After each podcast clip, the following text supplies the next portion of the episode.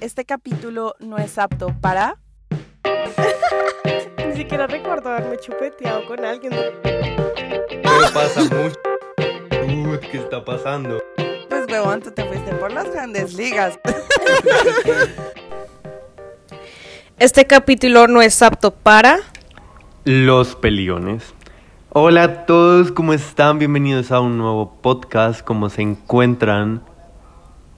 Hello people, ¿cómo están? Buenos días, buenas noches, buenas tardes. Hola. Bueno, panitas, les tenemos hoy una invitada super pro que viene desde, eh, está desde Europa, desde un país que está en una controversia, creo que todos sabemos, un poco grande, que es Rusia.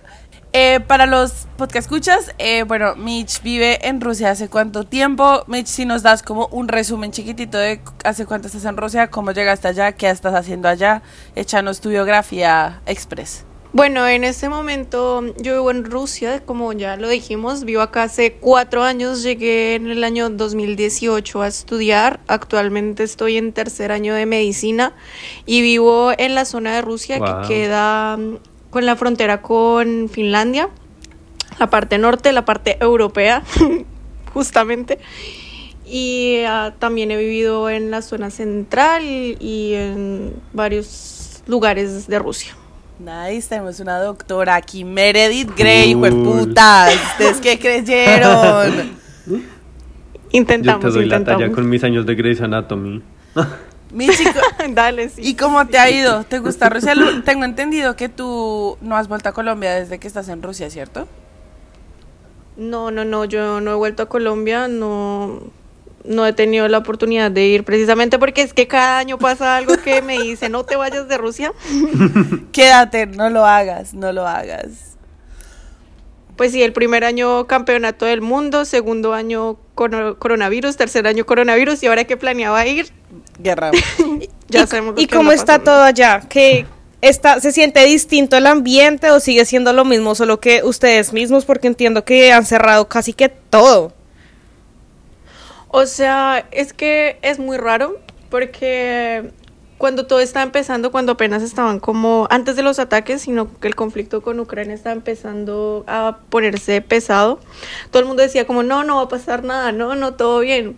Después comenzaron, ay, no, solo van a poner unas sanciones y todo eso, pero en este momento es como que literalmente están cancelando a Rusia en todo lado, o sea, eh, ya desde mañana, 10 de marzo, mm, van a cancelar las tarjetas Visa y Mastercard.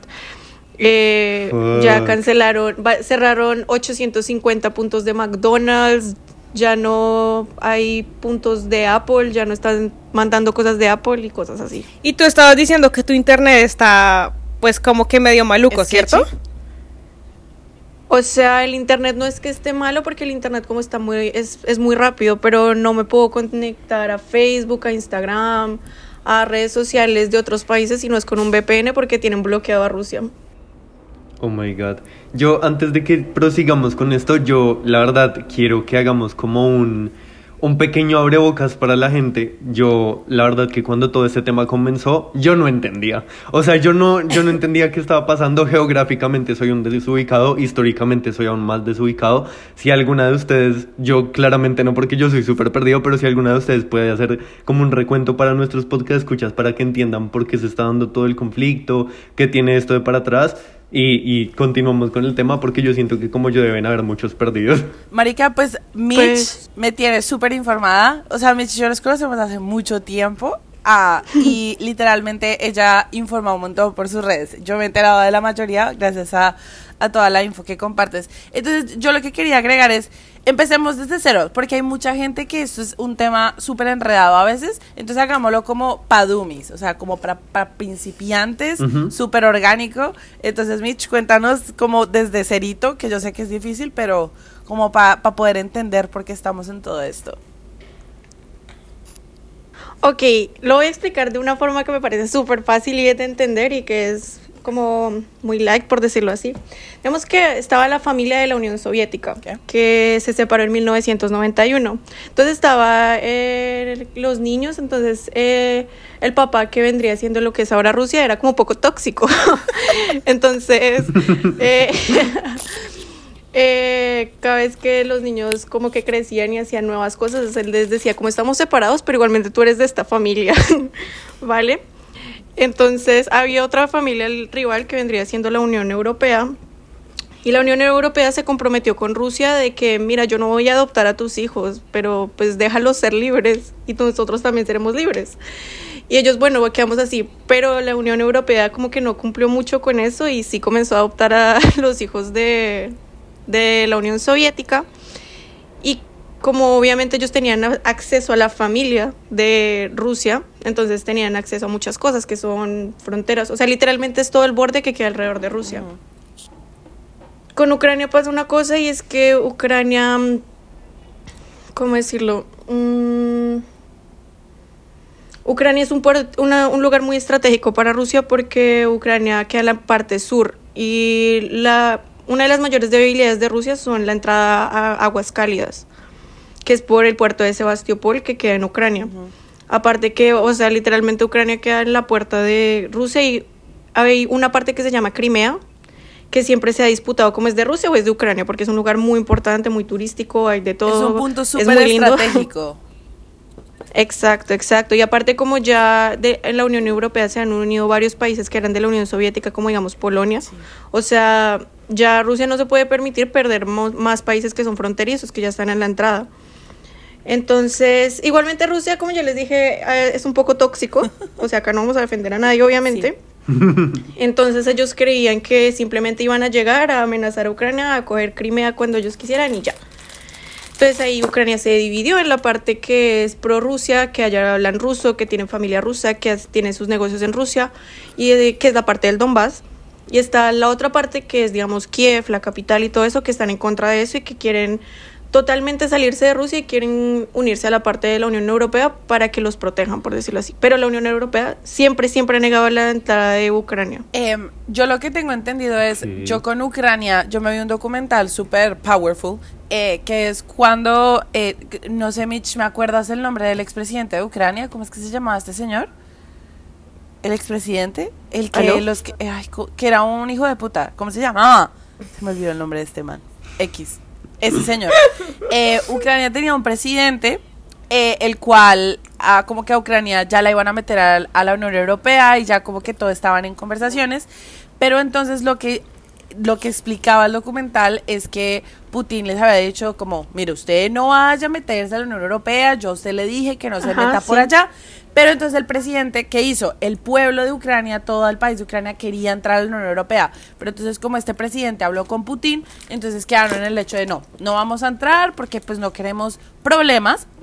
Entonces en Ucrania se armó una protesta, pero o sea, lo que les digo, el documental literalmente creo que fue como 30 días, no sé, pero una protesta sangrienta, o sea, miedosa en donde la gente lo que estaba era reclamando que querían ser parte de la Unión Europea y querían que ese presidente dejara Ucrania. Lo único que lograron fue que ese presidente se fuera y no sé si él se fue para Rusia, no me acuerdo, pero pero la cuestión es que Ucrania desde ese momento estaba, eso fue hace años, creo que fue en el 2015 o algo así, que empezó con... 2014. 2014, que empezó como todo este mierdero, eh, porque claro, si tu, Ucrania es parte de la Unión Europea, tiene como ciertos beneficios y pues Ucrania no es un país súper rico, pero pues tampoco es pobre, si me entiendes, hasta como, como tranqui en la mitad.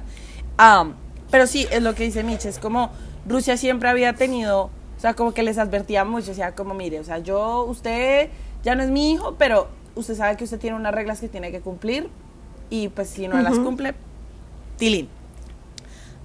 Y aparte lo que tú dices del 2014, se supone que llegaron a unos acuerdos, eh, resolvieron algunas cosas con respecto a Crimea, con respecto al Donbass, pero todos esos acuerdos han venido siendo incumplidos tanto por Rusia como por Ucrania. Los dos. El acuerdo que hicieron. Entonces, digamos, desde el 2014, hace ocho años, eh, la parte que va en contra de Rusia, o sea, la parte pro-europea, por decirlo así, de Ucrania, ha venido bombardeando y atacando la zona del Donbass, o sea, la parte pro-Rusia, durante ocho años, ¿vale? Y esa parte siempre quería hacerse independiente, o sea, no quería hacerse parte de Rusia, pero tampoco quería ser parte de Ucrania porque no estaban de acuerdo, o sea, ellos querían ser simplemente ellos en su zona. Entonces ya cuando este año, ¿por qué explotó? Porque en, en Estados Unidos y dijeron como nosotros vamos a apoyar a Ucrania, a, bueno, podemos evaluar la posibilidad de lo de la Unión Europea y que si Rusia los ataque o les hace algo, nosotros los vamos a respaldar.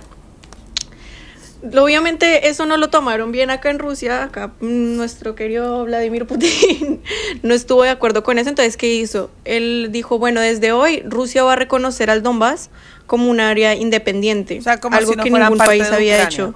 Por así decirlo.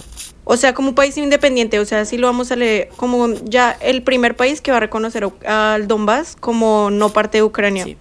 Ahí fue que se volvieron locos y comenzaron a atacar más fuerte al Donbass y todo eso, y eso fue lo que usó Rusia como excusa para bombear- bombardear las bases militares en Ucrania.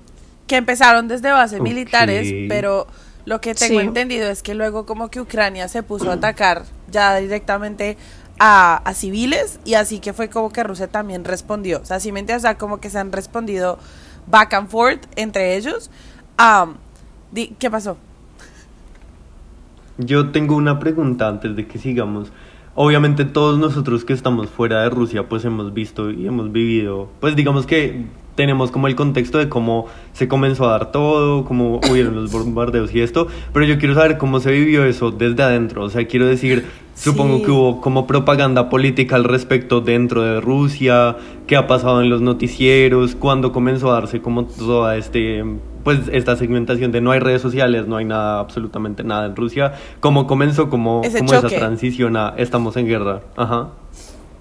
Pues mira, eh, al principio como que todos estaban muy tranquilos en ese tema, cuando literalmente el mismo día de los bombardeos comenzaron a fallarnos las redes sociales, horrible, o sea, digamos en lo personal en Facebook no me cargaba ninguna foto, ninguna foto, pero sí me salían eh, anuncios, pero no eran anuncios pro Rusia, eran anuncios pro Ucrania que decían como ciudadanos salgan a su, pel- eh, a su pelea, en Ucrania están matando niños, conversaciones y todo eso.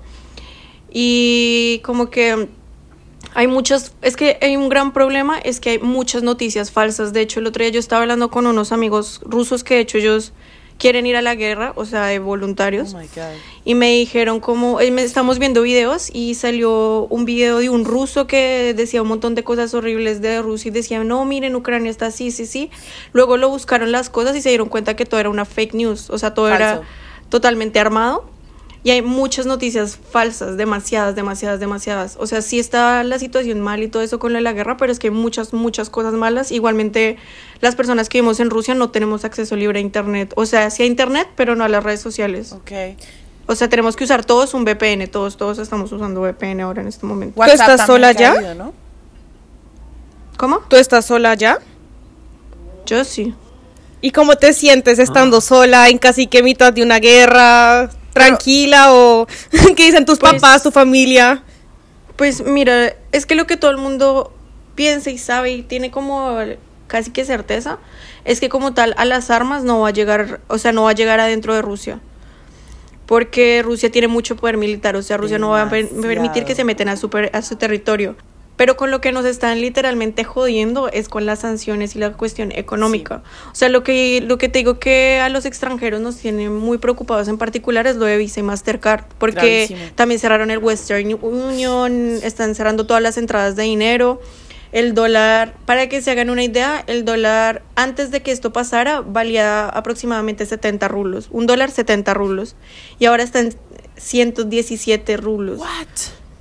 Eso es, Wow. un- Eso en cuestión de una semana. O sea, casi Eso es un punto súper importante que tocaste eh, y es Rusia está así con Estados Unidos en poder militar. O sea, se la pelean porque Rusia tiene un poder militar, o sea, marica, se cagan. O sea, para que entren a Rusia es tiene que pasar algo demasiado hardcore y ahí es donde yo quería entrar a la. OTAN, a la NATO, perdón, no sé. exacto. Que la NATO es, Es que- otro video, ¿no?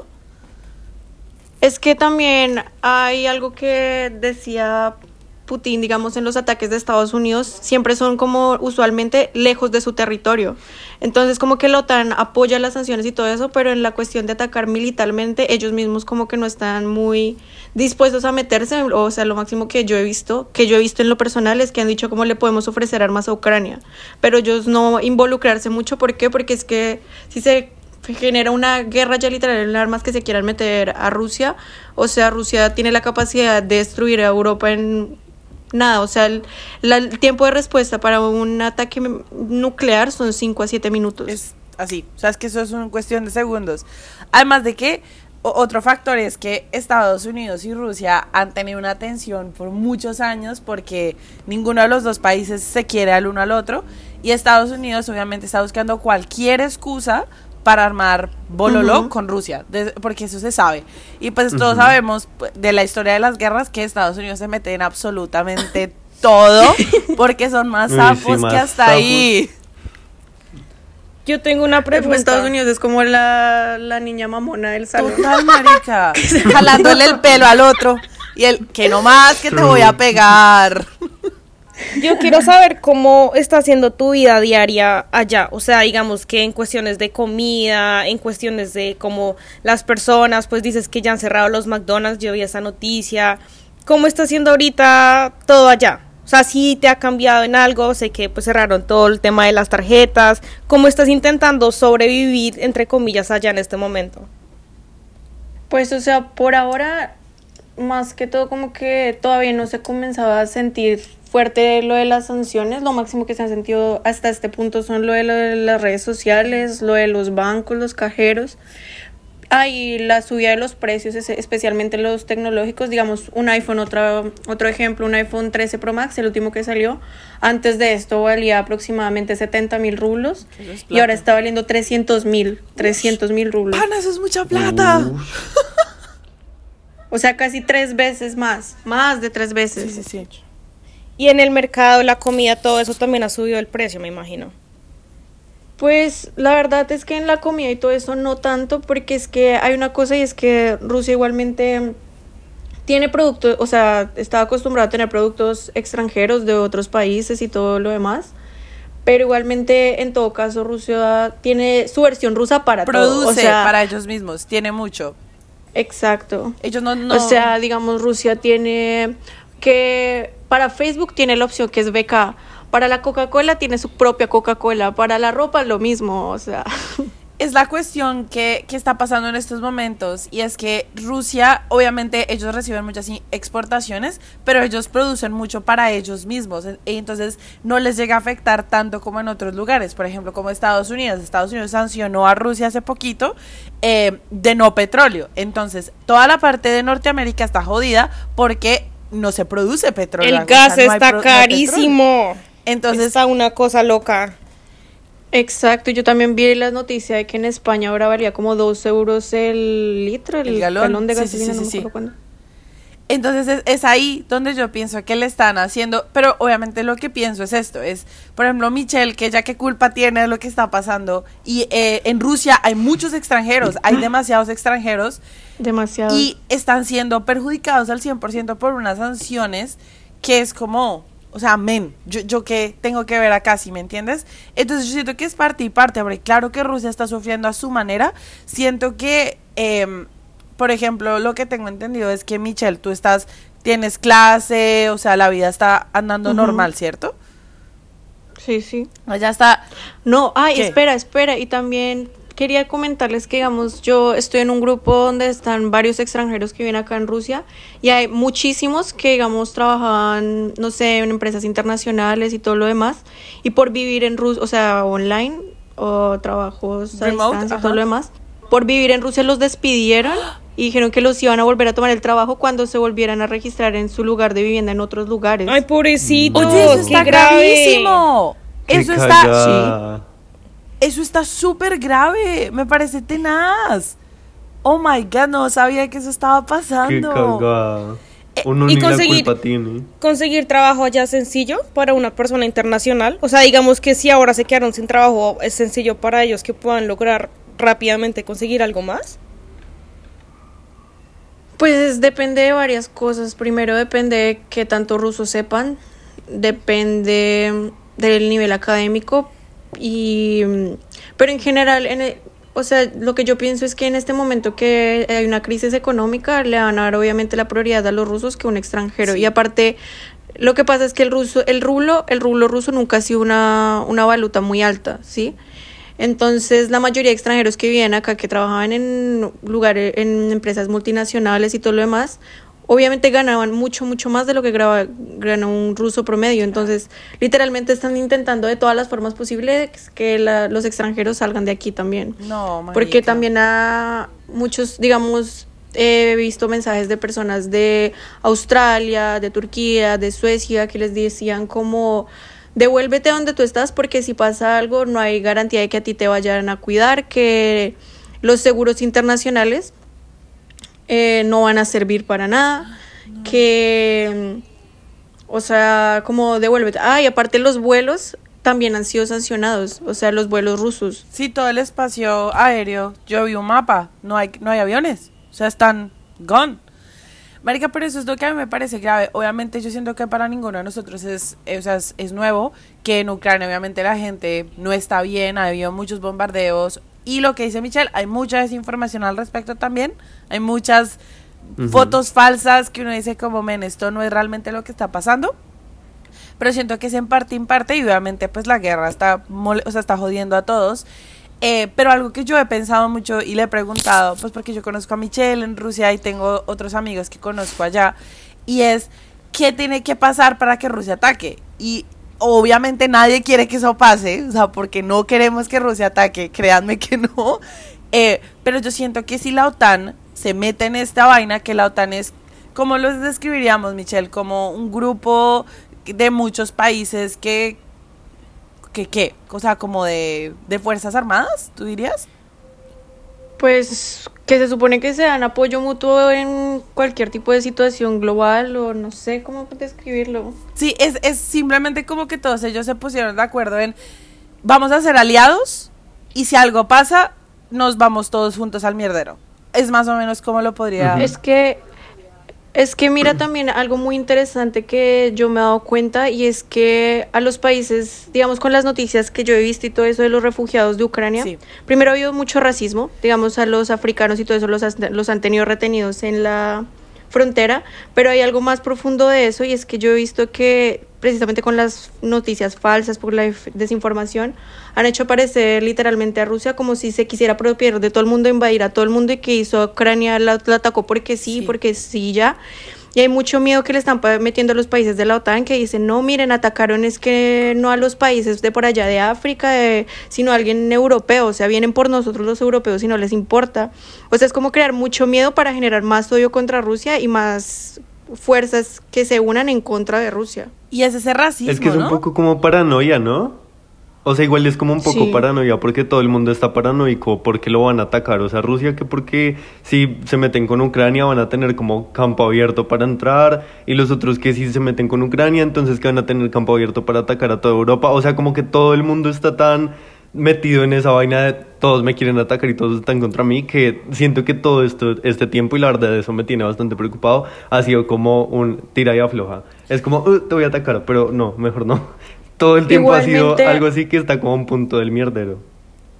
Igualmente algo que tampoco me parece es que antes de que hubieran los bombardeos, antes de que hubieran los ataques, Putin había dicho como simplemente solucionemos esto por lo sano, eh, hagamos una- un acuerdo que Ucrania, eh, que Crimea sea parte de Rusia, que Ucrania no entre a la OTAN y que no ataquen más al Donbass. Ya, Ya. dijo, solucionémoslos así y hablemos y yo no sé qué.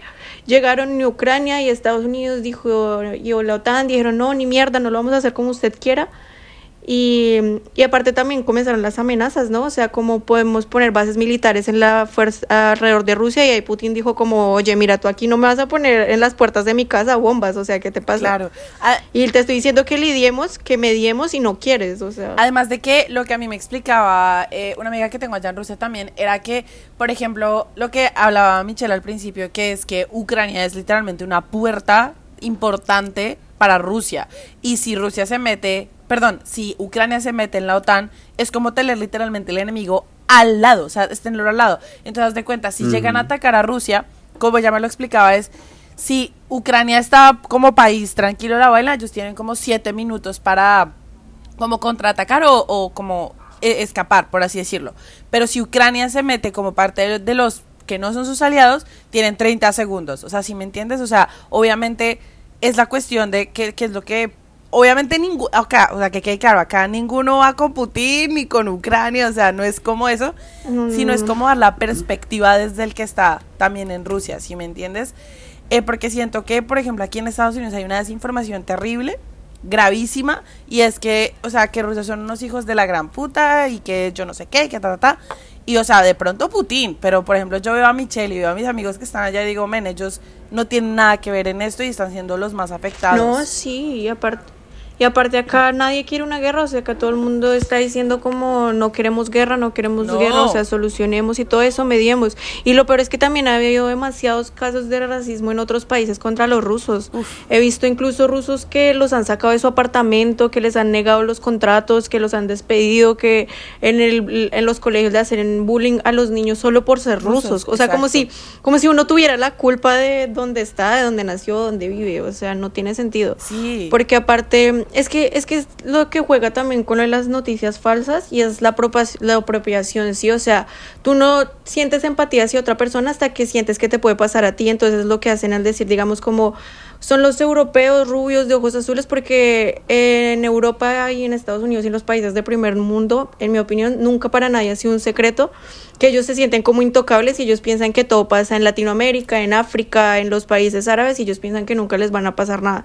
Y ya cuando se meten y les dicen, no, mira, están matando a niños rubios de ojos azules europeos. Ahí sí se entonces, arma, ¿no? Ellos ahí es que se comienzan a asustar y decir, ay, nos va a pasar a nosotros a ti a- a- también y es que comienzan las campañas de odio. Exacto, e- y eso también me parece gravísimo, o sea, por los dos lados, es que la guerra no, no, le, está, no le ayuda absolutamente a nadie.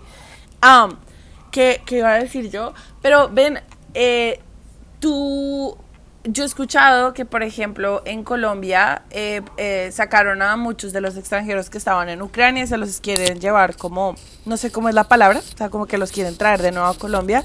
¿Tú has escuchado algo así que vaya a pasar para los extranjeros de Rusia colombianos? O sea, ¿tú crees que, o si a ti te dan esa opción, tú te quedas en Rusia, te vas para Colombia?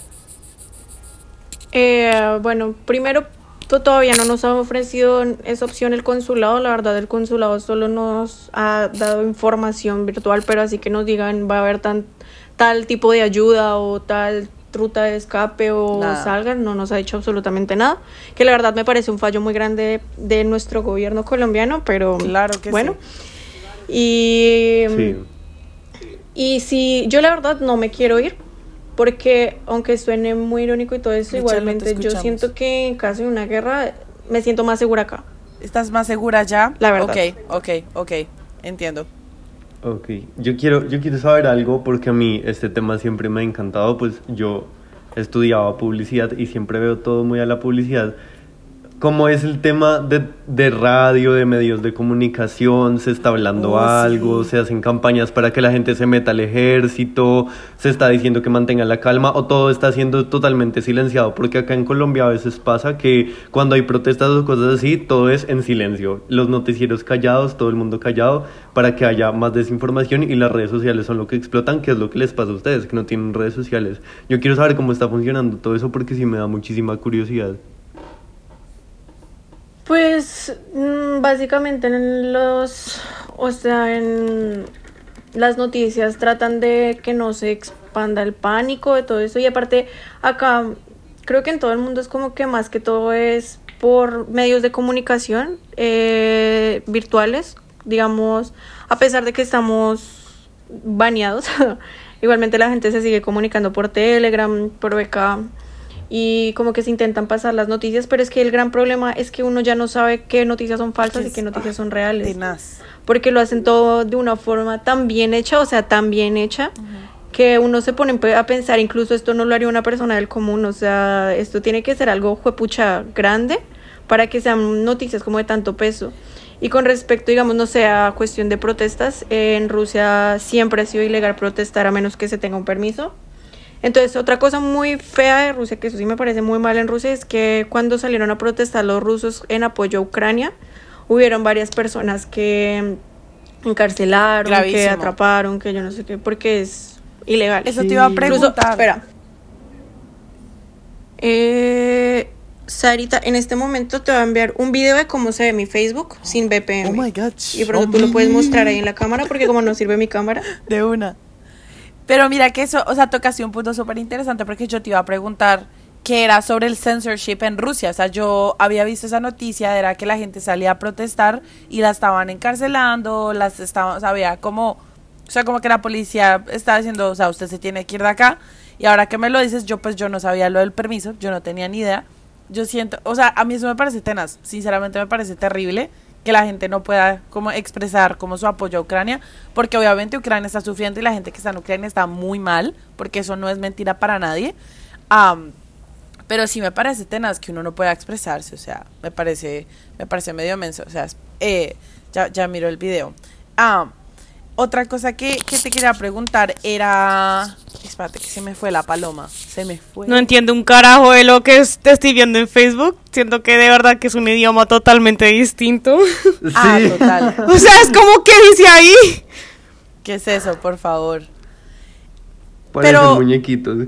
Pero yo. ¿Qué, qué, qué? Yo, yo, yo solo iba a preguntarle algo, pues que no se me causa mucha como confusión y me da como mucha curiosidad. Y es algo que creo que Pau ya lo había preguntado, pero de pronto como que no captamos la idea. Tú obviamente tienes familia en Colombia y eso, ¿cómo lo ven ellos? Pues todo este tema, están asustados, se pueden comunicar bien contigo, ¿qué te dicen? Pues de comunicación nos hemos podido comunicar bien porque por algún motivo que no entiendo, todas las redes sociales de Meta están como fallando, pero WhatsApp es la única como que no, lo que me parece muy raro. Y yo por ello con ellos me hablo por WhatsApp. Y pues obviamente sí están preocupados y me preguntan como qué es lo que va a pasar, cómo se siente todo allá y todo eso, pero lo que te digo, o sea, como tal, en cuestión de seguridad, acá no se siente peligroso. Ok. Que de verdad espero que se acabe porque pobre, o sea, la verdad me da mucho, mucha pena la gente que vive en Ucrania, que ellos sí la deben estar pasando muy mal. Total. Pero acá más que mm. todo es sanciones económicas, pero económicas de una forma tan, o sea, es que yo no sé, yo siento que están haciéndolo de tal forma que es como que poquito a poquito están desapareciendo a Rusia de todo lo demás porque estamos perdiendo todo tipo de contacto con todo el resto del mundo. Pero yo tengo una pregunta y es, o sea, esto es un ejemplo súper banal, pero en Colombia cuando pasaban como cosas específicas, eh, o pues aquí en Estados Unidos a veces pasa, que es como que aparece en la televisión, en los eh, noticieros nacionales, como breaking news, y como que el presidente da un speech, o sea, como que va y da un discurso como addressing todo lo que está pasando. ¿Putin lo ha hecho en Rusia? ¿Usted, o sea, él, se ha pronunciado. Sí, sí, claro. ¿Qué dice? Claro, claro, claro. Eh, Putin es de las personas que siempre está como hablando, está explicando y em, siempre él ha dicho que él está dispuesto a dialogar y todo eso, pero que igualmente Rusia está preparado para cualquier cosa, que cualquier tipo de variante que pueda pasar, que Rusia está preparado y que igualmente él no va a permitir que se metan con la seguridad de las personas que viven acá. Y Igualmente él critica mucho el hecho de que, el, el hecho salió en una entrevista hace poco que decía como, nadie critica el hecho de que Estados Unidos el mismo día bombardeó a un país africano, que bombardearon a Yugoslavia, que Yugoslavia también es un país europeo y simplemente dijeron que lo, lo, bombardearon y lo destruyeron porque se equivocó el servicio de inteligencia y ya, y esa fue la explicación que dieron. Dios. Que atacan Siria, Irak y nadie reacciona, pero cuando es Rusia y sí se arma, mejor dicho, porque... Y la verdad es algo que te pone a pensar como realmente la manipulación de la opinión pública, los medios de comunicación, qué papel juegan para que en problemas tan serios que llevan tantos años, tantas décadas, guerras tan fuertes donde han muerto millones de personas, que obviamente no quiero justificar lo que pasa con Ucrania porque me parece terrible, quiero que claro. ya dejen de bombardearlo, pero igualmente en esta situación que sí, sí se hayan podido meter y sí se hayan podido tomar medidas como castigo, pero a otras actos igual de o peores de inhumanos, sino siempre habían dicho que no había una solución, que no podían hacer nada y siempre había una justificación, o sea... marica. O sea, a mí por los dos lados, pues yo no he hablado con nadie de Ucrania, sinceramente, no es como que tenga muchos conocidos en Ucrania, pero sí, sí se ve en, en, lo en la poca información que creo que sí es real, eh, que la gente está muy mal y obviamente nos parece terrible, solamente que, pues, o sea, de Michelle queremos saber, es como una perspectiva rusa, eh, rusa, en Rusia, eh, Pero ven, hablando ya un poquito más, o sea, intentando alejarnos un poquito de lo de la guerra, eh, me dijiste algo eh, de los trabajos y que los extranjeros pues está pasando todo este problema. ¿Tú dirías que en Rusia sí? Porque siento que, por ejemplo, en Europa, si tú sabes inglés, ya, estás set. O sea, si sabes inglés, todo, o sea, no, no necesitas saber ni siquiera el idioma del país en donde estés. En Rusia es aprender ruso sí o sí, ¿cierto? Sí, es aprender ruso sí o sí, o sea, y más aún que, más ahora que a la mayoría de extranjeros los están obligando a salir del país, o sea, las empresas extranjeras están saliendo del país y si no, no quieren salir las obligan. Wow. Entonces, las, los trabajos que tenían oportunidad de ser en inglés, obviamente van a tener mucho, mucho menos capacidad. Y en general los lugares donde más que todo se maneja el inglés a nivel intermedio, porque no es que todo el mundo lo hable, es las grandes ciudades como Moscú, San Petersburgo. Y ahí. Pero en la demás, digamos, yo vivo en una ciudad más pequeña, acá sí es ruso ru- o ruso, o sea... Nada más. Y como ah, tú, tú ya eres una tesa en ruso, o sea, pues yo no entiendo un culo, pero sé que ya los lo hablas al 100%, o sea, 10 de 10, ¿cierto? Pues sí, sí, se podría decir. Igualmente el ruso es un idioma muy complicado en la cuestión de pronunciación, No, que va. porque ellos tienen...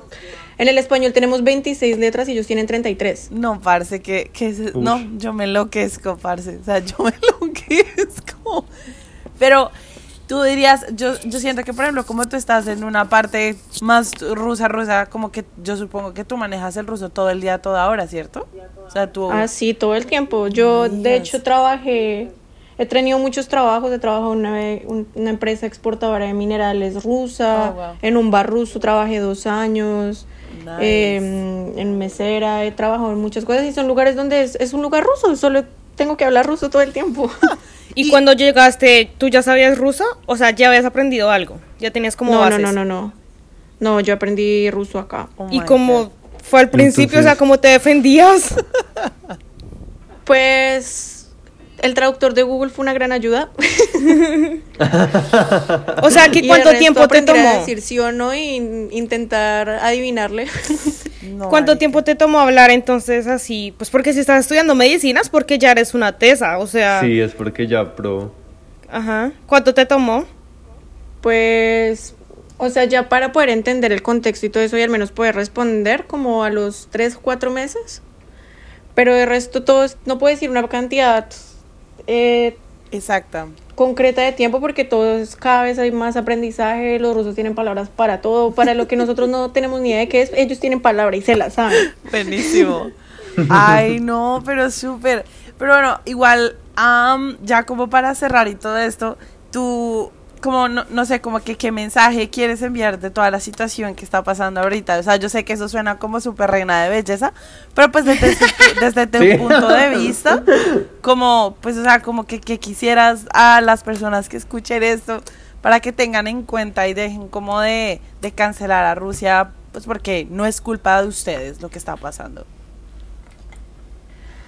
Bueno, primeramente yo quiero decir que cada país tiene sus problemas políticos, sus problemas goberna- gubernamentales, unos problemas mayores o menores que otros, pero igualmente todo el mundo debe saber que la culpa no es del pueblo, sino de los gobernantes, porque muchos de hecho dicen como si es su culpa porque ustedes lo eligieron. Todos saben que en tiempos de elecciones muestran una cara y después son otra cosa, o tú jamás puedes esperar, o sea, saber qué es lo que va a pasar. Igualmente no es la culpa de los ciudadanos de ninguna forma. Segundo, la guerra está mal en todo, en todas sus presentaciones, no importa si es en Europa, en África, en, eh, en países árabes, en el Medio Oriente, no importa, la guerra siempre va a estar mal, las pérdidas de vidas inocentes solo por intereses políticos, económicos y sociales no valen la pena y no tenemos que permitir eso, pero se tienen que castigar a todos los culpables de todos los genocidios y de todas las muertes y de todas las cosas en todo el mundo. Y no simplemente caer en las noticias falsas, en las campañas de desprestigio, en que simplemente porque un país en concreto, un conflicto en concreto se hace viral, entonces ya lo cancelamos, pero ignoramos los demás problemas del mundo. Hay que ser muy crítico, hay que ver mucho, eh, leer historia, leer de verdad fuentes de confianza y no simplemente lo que uno ve en Facebook, en TikTok, en Instagram. total. Ah, que por cierto, TikTok también está prohibido subir y hacer envíos en Rusia. Oh o sea, God. TikTok también nos cancelaron. Bueno, en fin. Eh, Entonces hay que ser muy críticos y ver las cosas desde un punto de vista neutral porque literalmente desde mi punto de vista están usando lo de Ucrania como un circo mediático solo para usarlo de excusa y joder económicamente a Rusia. Ok. Joderla como lo puedan joder y que todo el mundo esté de acuerdo como por solidaridad con Ucrania, pero en los otros en los otros conflictos sí todo el mundo ha dado la espalda, lo que no me parece que esté bien. Ok. Entonces ya que tienen que ser muy críticos, informarse y, y ya. Ay, Michi, en serio, gracias por, por, por, por venir acá. Sé que fue una medio locura eh, eh, conectarnos, pero qué, qué chévere. Y cómo es tu Instagram para que te sigan, porque a mí Michelle me informa de resto de información, entonces síganla porque 10 de 10. Bueno, gracias a, ustedes por invitarme. Mi Instagram es arroba Michelle con C-H-E-L-L-E E, barra al piso al barra sin con C. Si algo no sé si lo puedes poner en la pantalla porque Claro no sé que si se sí. puede escribir. De una. Ay, vale. Bueno, muchas En serio, gracias. Gracias. Di chao en Esperamos ruso. que todo mejore. Gracias. Gracias, gracias. Y antes Gracias. de irte, por favor, dinos algo en ruso porque yo ¡Ay, estoy sí! por escuchar a Michelle diciendo algo en ruso. А, все, всем спасибо, что смотрели видео до конца. Э, пожалуйста, берегите себя. Мы ждем, что все будет лучше подальше. И, надеюсь, война не будет. Мы не хотим войны. И мир для всех. Sí, 10 de 10. Y la traducción Lo es... mismo. ¿Algo de gracias? Que gracias por haber video- visto el video hasta el final. Que se cuiden mucho y que no queremos guerra y paz para todo el mundo. Ay, me ¡Qué encantó. genial! Dale. Muchas Bye, gracias. people. Chao, chao. Bye. Bye. Bueno, bye bye.